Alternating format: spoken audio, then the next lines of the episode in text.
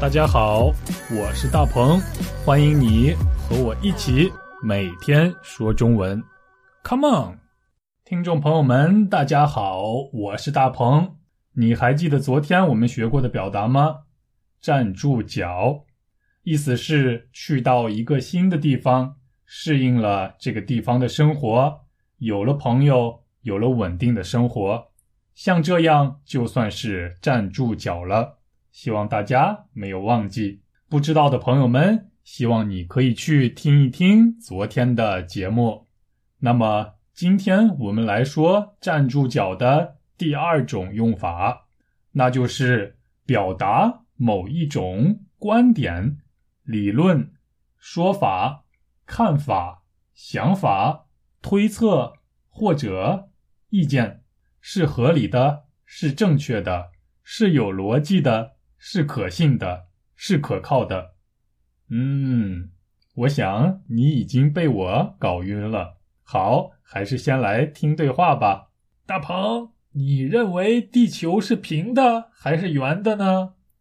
我觉得地球是圆的。你呢？我当然相信地球是平的啦。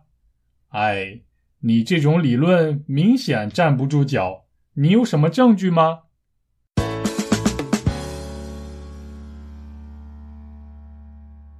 嗯，你觉得地球是圆的还是平的呢？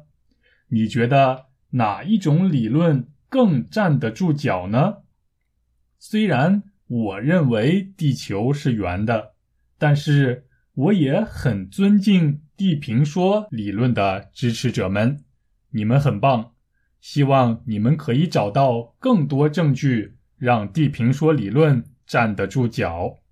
好，理论、观点、看法，像这样，它们都是一种抽象的概念，是看不见、摸不着的。这个理论站得住脚，也就是这个理论可以被证明是正确的，是可以被支持的。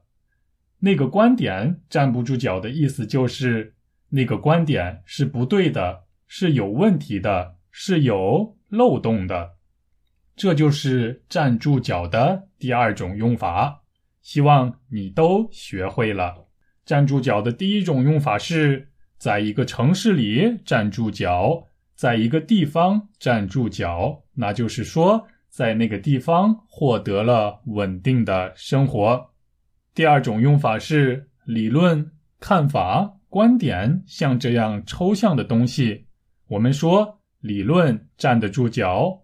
看法站得住脚，那就是说这个理论是对的，这个理论是有根据的，是可以被证明的。那么我们怎么否定它呢？我们就可以说这个理论站不住脚，也就是说这个理论是错的，是有问题的，是有漏洞的。希望大家完全理解了“站住脚”这个表达的。两个用法，嗯，那么今天就到这儿吧。明天我和大家一起说中文，再见。大鹏，你认为地球是平的还是圆的呢？我觉得地球是圆的，你呢？我当然相信地球是平的啦。哎，你这种理论明显站不住脚，你有什么证据吗？